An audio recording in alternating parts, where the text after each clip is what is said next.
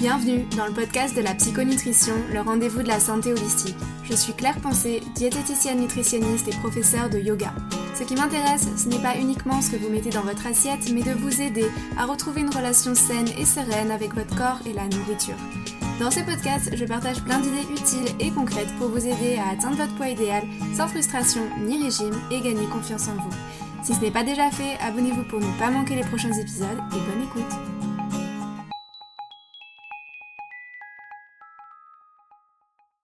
Bonjour à tous et bienvenue dans ce nouvel épisode du podcast. Ce mois-ci, j'ai prévu pour vous, comme je vous l'avais annoncé, une rentrée sous le thème de la digestion.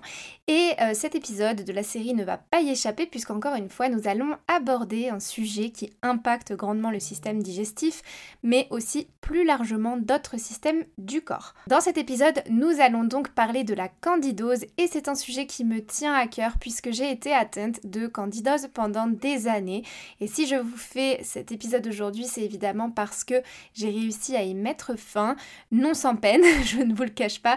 Et évidemment, bah, vous vous doutez bien que ça a changé euh, littéralement mon quotidien. Alors certes, la candidose va impacter votre système digestif, mais elle va aussi toucher à votre morale, à votre système psychique.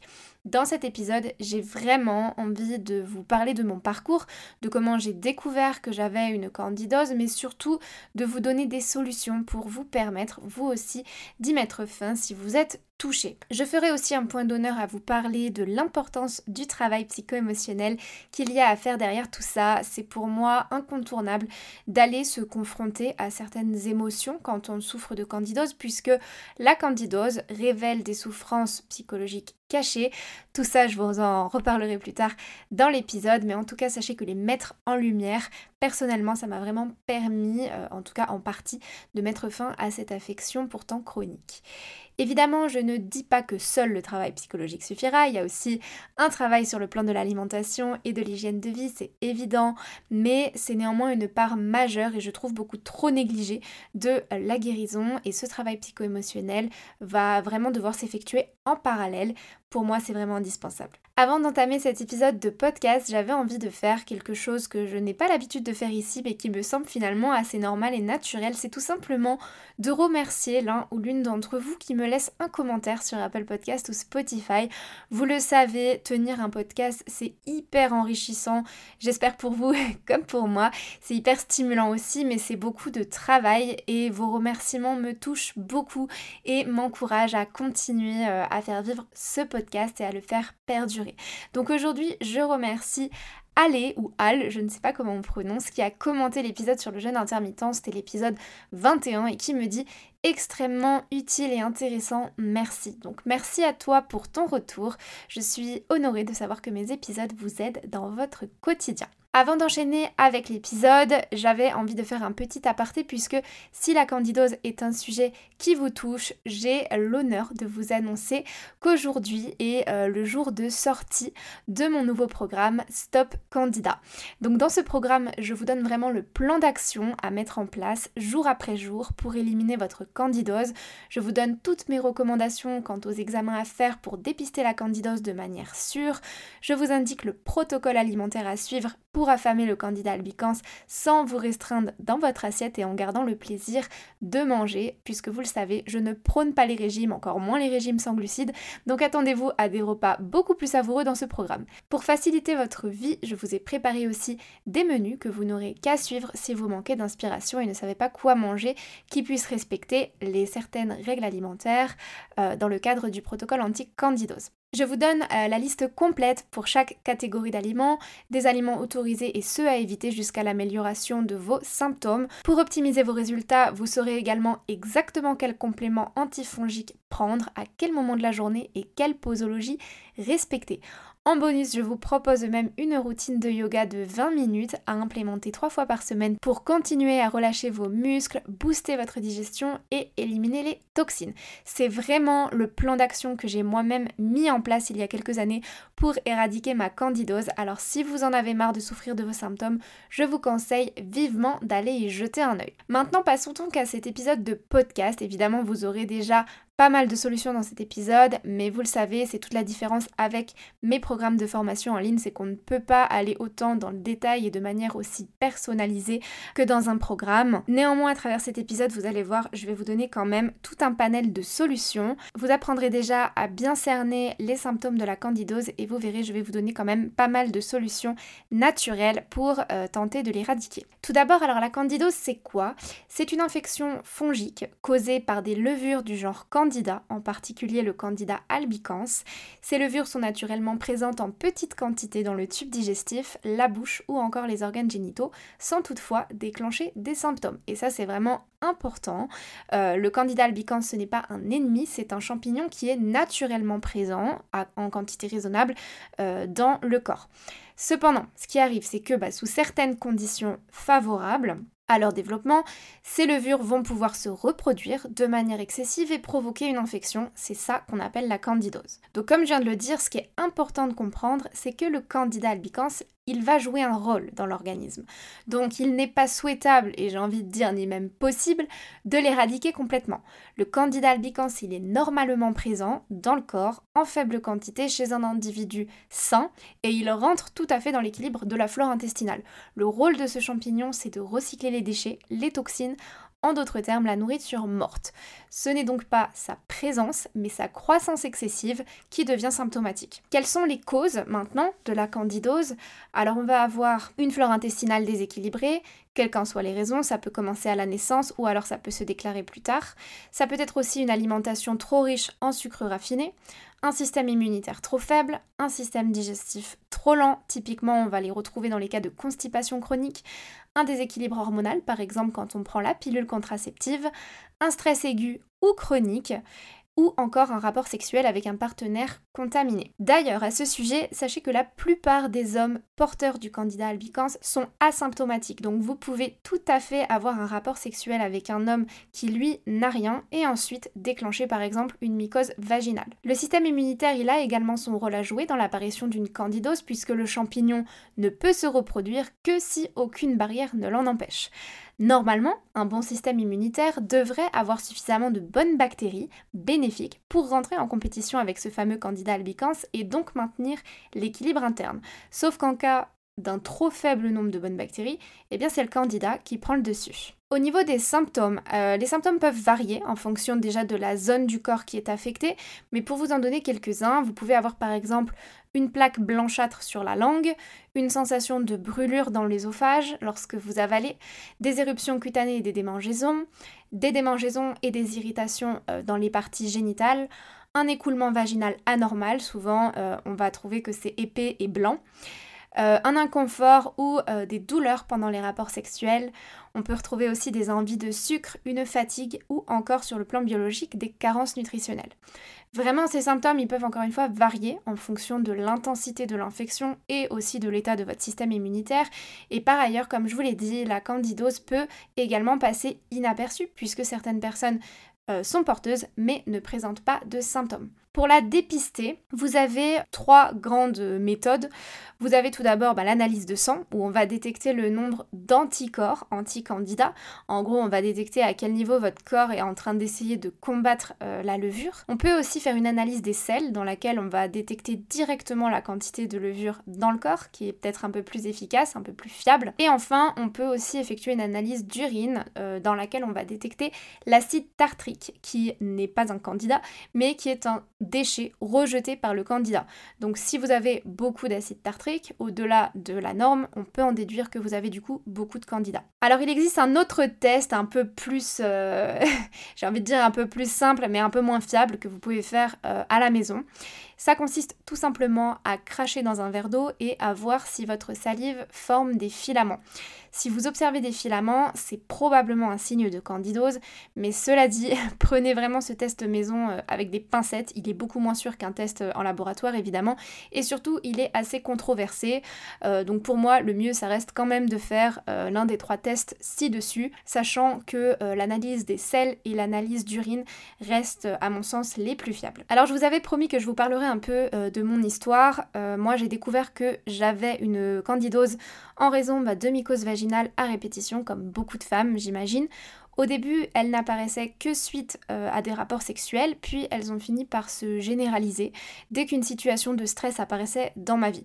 Donc au départ, c'était un peu facile, je remettais un peu la, cause sur mon partenaire, je me disais c'est lui, euh, c'est lui qui m'a filé ça, et puis finalement quand j'ai vu qu'elle finissait par se déclarer un peu n'importe quand, j'ai compris que ça, venait d'un déséquilibre interne euh, chez moi. Aujourd'hui, avec un peu de recul, je pense que l'élément déclencheur a été réellement psychologique. C'était un, un rapport sexuel assez traumatisant en fait à la fin de mon adolescence euh, avec une personne qui euh, aujourd'hui je peux le dire ne m'a pas respectée. Et avec le temps je me suis rendu compte euh, à plusieurs reprises qu'une mycose pouvait apparaître à la suite d'un rapport sexuel soit parce qu'il n'était pas désiré soit pendant un rapport durant lequel je ne me suis pas sentie écoutée ni respectée. Ça je le dis vraiment avec le recul et encore une fois je ne dis pas que les mycoses apparaissent uniquement dans ces cas là mais en tout cas pour ma part c'est vraiment le lien que j'ai pu faire après coup. Tout ça pour dire que comme à l'époque, j'étais quelqu'un qui ne savait pas vraiment ce qu'elle voulait. j'ai vécu mes premières relations amoureuses euh, accompagnées bah, de mes ovules, hein, les ovules antifongiques que beaucoup de femmes doivent aussi connaître. Alors les ovules c'est super, ça te sauve la vie au début parce que tu te dis que ça fonctionne super bien. Euh, oui c'est vrai, mais euh, bah, il faut le savoir, ça diminue en efficacité avec le temps. Donc c'est très bien pour une mycose passagère, on va pas se mentir, ça soulage rapidement, mais progressivement bah, ça devient inutile pour des mycoses et c'était mon cas, puisque ben, pour tout vous dire, j'en avais à peu près tous les mois. Et donc j'ai dû passer, euh, à cause de cette chronicité, à un traitement oral plus lourd, qui est le fluconazole, qui me provoquait bah, des réactions euh, dermatologiques euh, assez hardcore. j'avais des plaques rouges, je faisais de l'eczéma, j'avais aussi des réactions digestives. Typiquement des nausées, des diarrhées. J'avais aussi perdu le goût. je ressentais comme un goût de métal dans la bouche, ce qui fait que ben aucun aliment n'avait de goût. Mais bon, bah quand j'avais une infection, j'avais pas trop le choix. C'était le seul médicament efficace sur moi. Donc, ben malgré tout ça, je le prenais quand même. Du côté des approches euh, naturelles et douces, j'ai aussi essayé pas mal de choses. J'ai essayé les huiles essentielles, euh, j'ai essayé l'huile d'origan, la berbérine, la tisane de l'apacho, le régime sans glucides malheureusement, je suis tombée un peu dans le panneau. Et euh, voilà, donc j'avais essayé un peu tout ça dans l'idée d'affamer, de tuer le champignon parce qu'encore à cette époque, je le considérais un petit peu comme un ennemi qui devait à tout prix disparaître de mon corps. et c'est un peu après en fait que j'ai compris que c'était un champignon qui était important qui avait un rôle dans le corps et qu'en comprenant pourquoi est-ce qu'il avait autant proliféré, eh ben j'ai pu euh, faire en sorte euh, de, le maîtriser. Donc dans tout ça, certaines choses ont fonctionné, d'autres pas, euh, et c'est justement tout ce que je vais vous partager aujourd'hui dans cet épisode. Donc on en vient aux fameuses solutions pour vaincre la candidose. La première chose à mettre en place, c'est une alimentation anti-candidose. Vous allez éviter tous les aliments que les levures aiment. Ça paraît logique puisque le candidat est une levure. Si vous lui donnez de la nourriture qu'il aime, il va grandir. Donc parmi ces aliments, vous retrouvez les sucres, les farines raffinées. Donc pour moi, euh, farine raffinée, c'est tout ce qui est inférieur à T65. Vous avez les petits numéros sur les paquets de farine quand, quand vous les achetez. Vous avez toutes les moisissures, par exemple euh, les vieux fromages où vous retrouvez de la moisissure dessus. Euh, la cacahuète, la pistache, la noix de cajou, c'est aussi euh, des aliments qui contiennent des moisissures. Et puis vous avez des aliments qui contiennent naturellement des levures et qui sont évidemment à éviter. Je parle notamment du pain à la levure de boulanger, de la bière, mais aussi d'une boisson qui est pourtant bah, plutôt saine normalement, c'est le kombucha. Le kombucha, euh, c'est une boisson fermentée sur des levures, donc je vous la déconseille si vous êtes atteint de candidose. Si vous faites ça normalement sur un mois, vous verrez euh, ben, déjà quelques améliorations.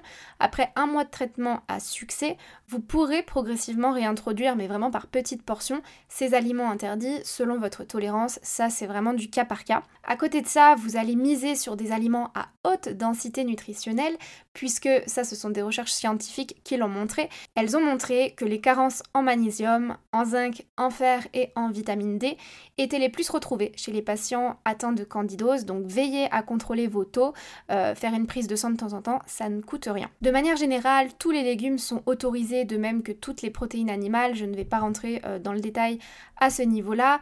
Euh, vous avez de toute façon dans le programme Stop Candidat toute la liste euh, complète avec les aliments autorisés, ceux à éviter, jusqu'à l'amélioration de vos symptômes. Donc je rentre vraiment dans le détail au sein du programme, vous saurez exactement quoi manger et à l'inverse, vous avez la liste de ce qu'il faut éviter pour ne pas exacerber vos symptômes.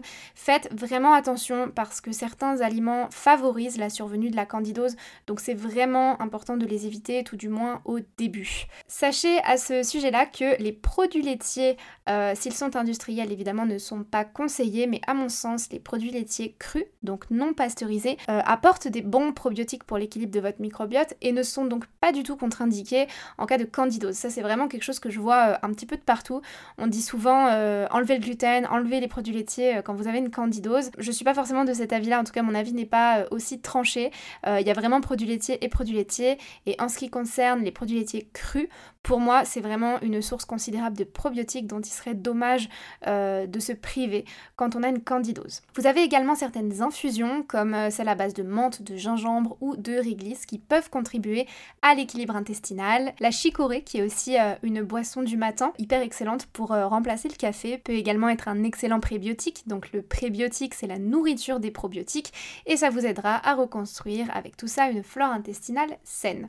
Ce qu'il ne faut pas faire, c'est adopter une diète trop restrictive, dépourvue de féculents, par peur de nourrir le candidat. Vraiment, et ça j'insiste là-dessus, une telle mesure euh, affaiblirait beaucoup votre système immunitaire et au contraire ferait euh, progresser le champignon. En tout cas, il y a des risques. En plus de ça, il a été prouvé qu'en absence de glucides, le candidat s'adapte et apprend à se nourrir de lipides et de protéines. Donc les régimes sans glucides, ça marche au début, mais de toute façon, ça ne marche pas sur le long terme.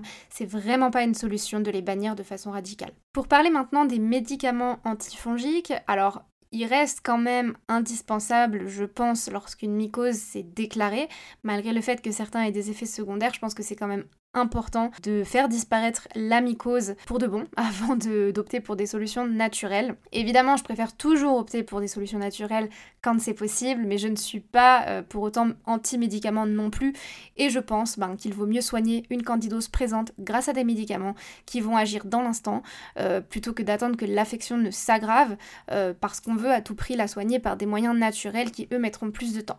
Donc maintenant, ce que je veux plutôt dire euh, là-dessus, c'est que les médicaments, ce ne sont pas des solutions à long terme pour euh, tenter d'endiguer une candidose. Finalement, bah, rappelez-vous quand même qu'ils ne font qu'effacer les symptômes sans euh, résoudre la cause et surtout ben, que les risques de récidive de la candidose sont bien plus élevés après la prise de ces médicaments.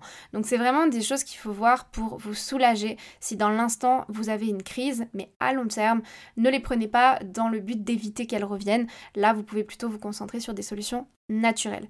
Donc je ne vais pas rentrer dans les détails de tous les médicaments qui existent, ça j'en parle encore une fois dans la formation Stop Candidose, mais si je détaille tout ici, euh, ce podcast durerait 3 heures. Je vais plutôt passer à ce qui va vous intéresser, qui sont bah, les méthodes naturelles. Ça, je les préconise euh, plutôt en prévention et en traitement de fond lorsque la candidose n'est plus symptomatique et pour éviter qu'elle ne revienne. L'avantage de ces plantes et de toutes les solutions naturelles que je vais vous mentionner, c'est qu'elles exercent une action synergique et holistique sur l'équilibre du corps et qu'elles ont bah, moins d'effets secondaires que les médicaments. Ceci dit, je vous le rappelle quand même, naturel ne veut pas dire dénué d'effets secondaires, donc renseignez-vous quand même si vous prenez un médicament ou si vous avez une quelconque pathologie. Donc parmi ces solutions naturelles, vous avez tout d'abord l'huile de coco que vous pouvez utiliser en interne euh, comme lubrifiant. Alors je sais que ça peut paraître un peu bizarre euh, quand on dit pour la première fois à son partenaire qu'on veut utiliser de l'huile de coco comme lubrifiant, mais en fait elle contient de l'acide caprylique qui est un puissant antifongique naturel et le fait de passer d'un lubrifiant entre guillemets à de l'huile de coco, ça vous aidera beaucoup à vous prémunir d'une éventuelle euh, candidose vaginale. Vous avez ensuite L'huile d'origan à utiliser en interne par voie orale. Alors attention, l'huile d'origan, il ne faut pas la prendre non plus sur le long terme. C'est généralement un traitement naturel qu'on va utiliser en phase d'attaque. Encore une fois, je ne vais pas rentrer dans les détails des posologies, de quand prendre, euh, quel euh, traitement, etc. Tout ça, je vous en parle dans mon programme Stop Candidose. Mais sachez voilà, qu'il y a quand même des précautions à prendre parce que c'est un antifongique hyper puissant, euh, efficace, mais qui a quand même des effets secondaires quand on en prend trop longtemps. Vous avez ensuite la berbérine, qui est là encore une plante aux propriétés antibactériennes mais aussi anti-inflammatoire. Vous avez l'alicine qui est extraite de l'ail. Alors c'est euh, un composé en fait euh, qu'on retrouve euh, dans l'ail et qui est efficace. Alors par contre, accrochez-vous, il faut avoir une bonne tolérance digestive. Il faut déjà bien tolérer l'ail de base.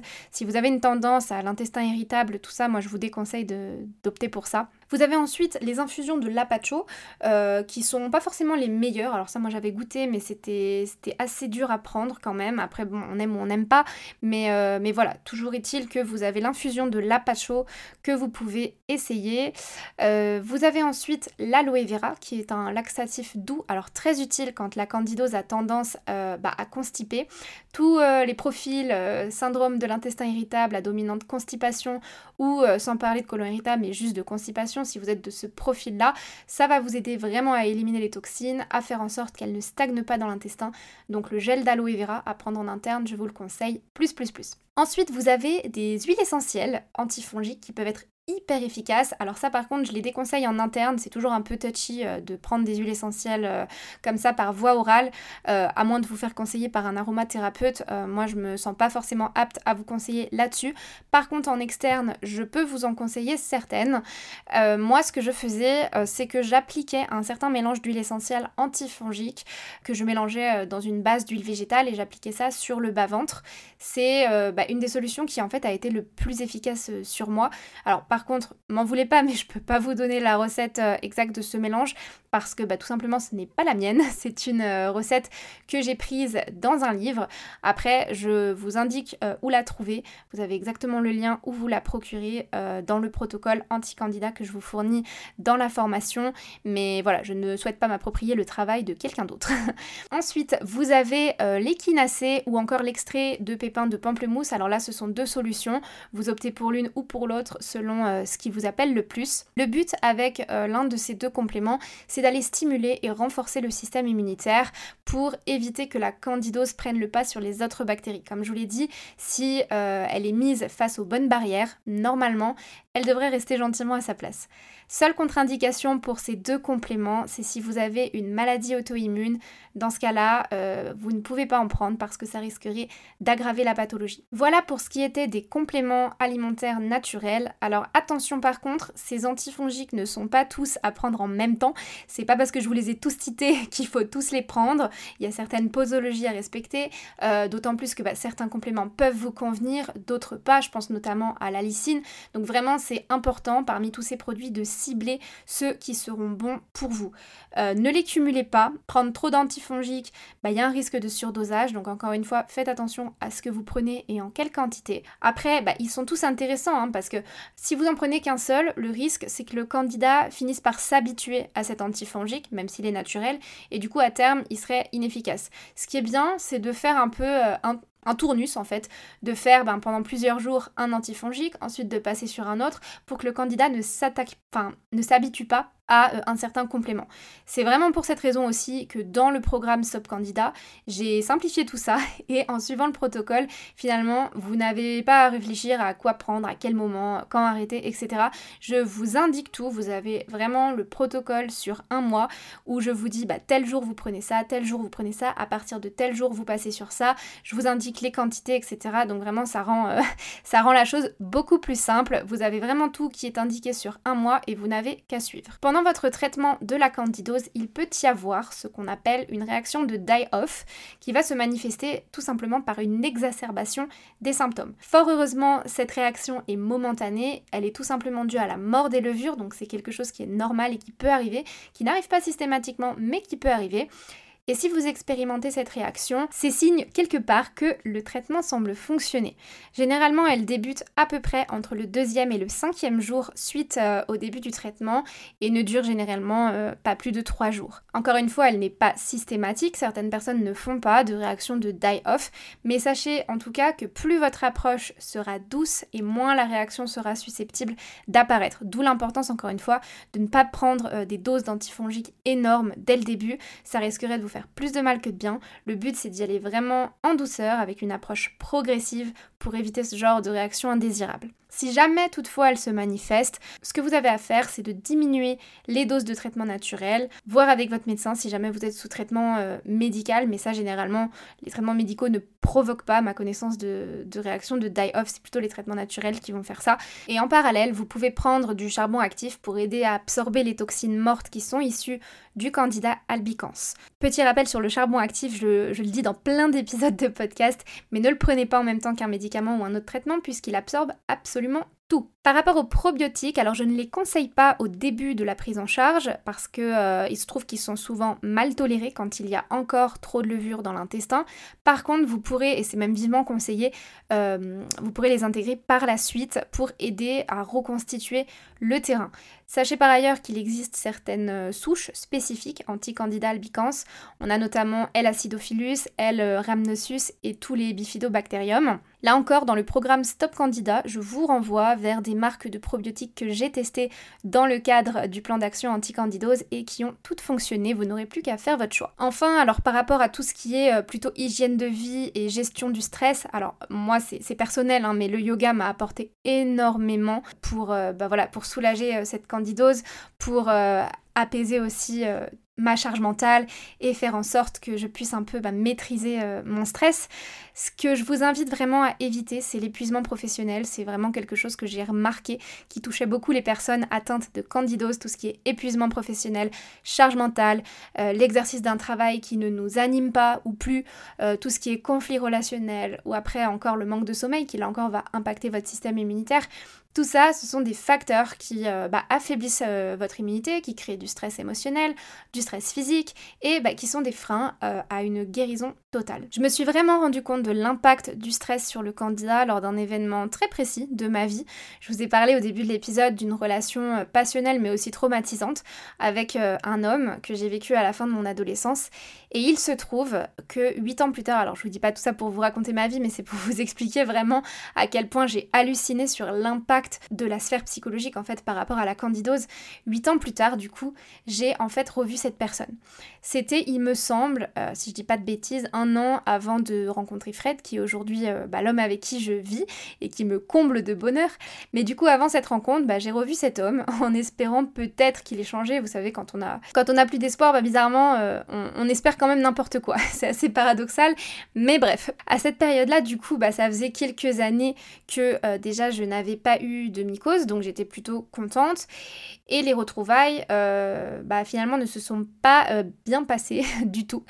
Euh, après cette nouvelle rencontre, 8 ans plus tard, j'avais décidé de couper les ponts pour de bon, suite à cette rencontre qui ne s'était absolument pas bien passée. Alors j'avais déjà coupé les ponts pendant 8 ans, mais là, voilà, après un espoir assez illusoire, je me suis dit je vais recouper les ponts. Et donc un soir, après cette fameuse...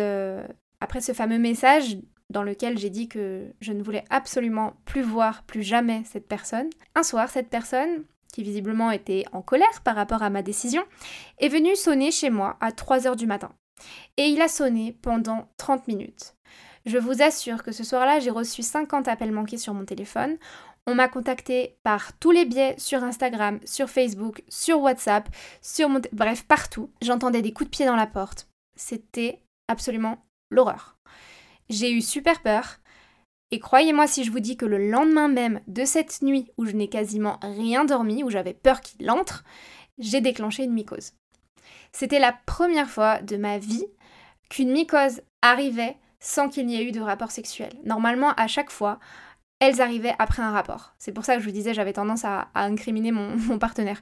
Mais là, j'ai compris que vraiment, il y avait euh, une corrélation entre le niveau de stress et la survenue d'une mycose. Et sincèrement, je pense vraiment que c'est sous le coup du stress et certainement aussi par mémoire euh, cellulaire des années précédentes que mon corps a répondu par une mycose. C'est la dernière que j'ai faite et plus jamais ensuite je n'en ai eu. Aujourd'hui c'est drôle, mais je suis euh, bah, avec Fred, mon partenaire, euh, depuis déjà quelques années. Je n'ai jamais eu aucun doute sur notre compatibilité et la connexion qu'on a au sein de notre relation et je n'ai absolument jamais fait de mycose avec lui. C'est pour ça que je vous disais aussi que l'importance de communiquer, l'importance de se sentir bien dans son couple et de se sentir euh, aimé et respecté par la personne avec qui vous êtes, ça joue énormément, euh, notamment quand vous êtes euh, atteint euh, comme moi je l'ai été, de mycose vaginale à répétition. Pour finir sur euh, cette sphère psycho-émotionnelle, qui pour moi est vraiment, comme vous l'avez vu, bah, un élément primordial de la prise en charge, il faut vraiment aussi comprendre que bah, les champignons dans le corps ont vraiment pour rôle de transformer la matière morte. Quand on comprend que les champignons se nourrissent de la matière morte, en d'autres termes bah, des toxines qui sont présentes dans le corps, on peut en déduire que leur présence en excès est due à un excès de toxines dans le corps. S'il n'y a pas de toxines, alors pourquoi serait-il présent Ils ne pourraient tout simplement pas survivre. C'est donc que leur environnement a été propice à leur croissance excessive. Si la matière morte s'accumule dans le corps, on peut supposer donc qu'il se cache derrière un deuil, qu'il soit réel ou symbolique, non fait. Ça, c'est la symbolique de la candidose. Donc je vous invite à vous poser cette question. Quel deuil n'arrivez-vous pas à faire?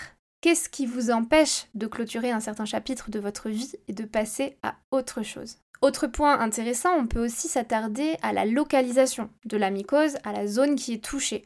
Par exemple, bah, là encore, des mycoses vaginales à répétition peuvent être la matérialisation de violences sexuelles ou de rapports sexuels non désirés. Une mycose au niveau de l'œsophage peut être la résultante de non-dits, d'un souci de communication ou ce genre de choses. Alors il n'y a pas de réponse toute faite, hein, c'est toujours un peu euh, sensible de parler de, ces sujets-là, puisque bah, ça reste néanmoins de l'interprétation.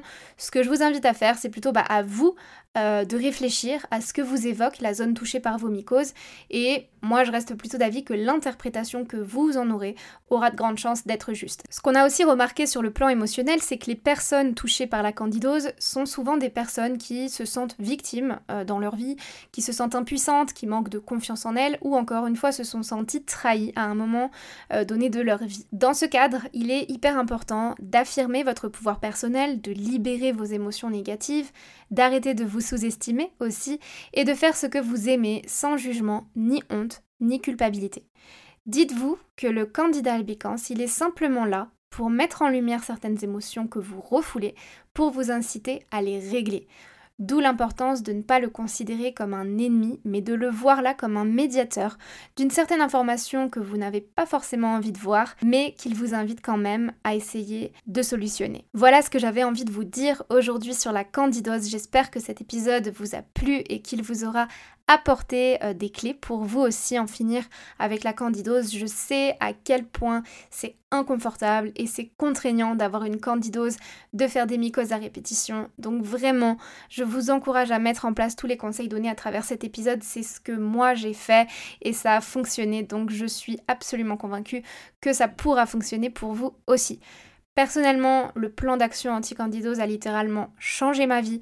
J'ai retrouvé un confort de vie inégalable par rapport à avant et je vous souhaite de tout cœur d'y arriver aussi. En résumé, toutes les solutions que j'ai abordées au sein de cet épisode, je vais juste vous les récapituler là maintenant pour que vous ayez euh, un petit condensé de ce qu'on a dit.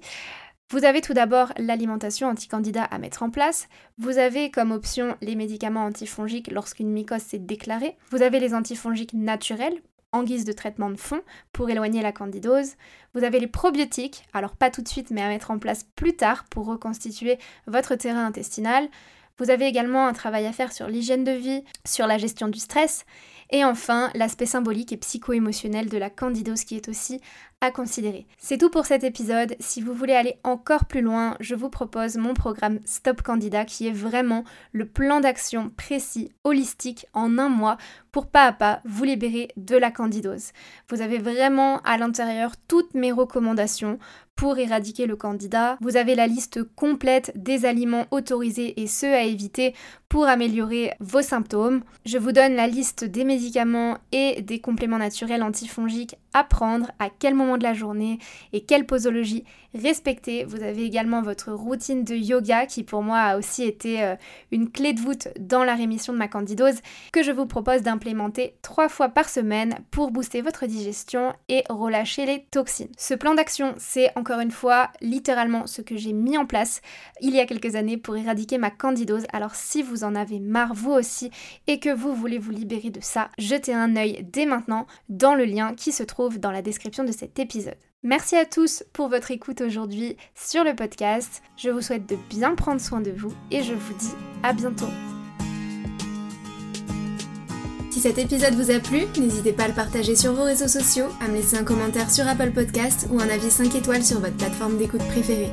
Je vous dis à bientôt sur le podcast de la psychonutrition.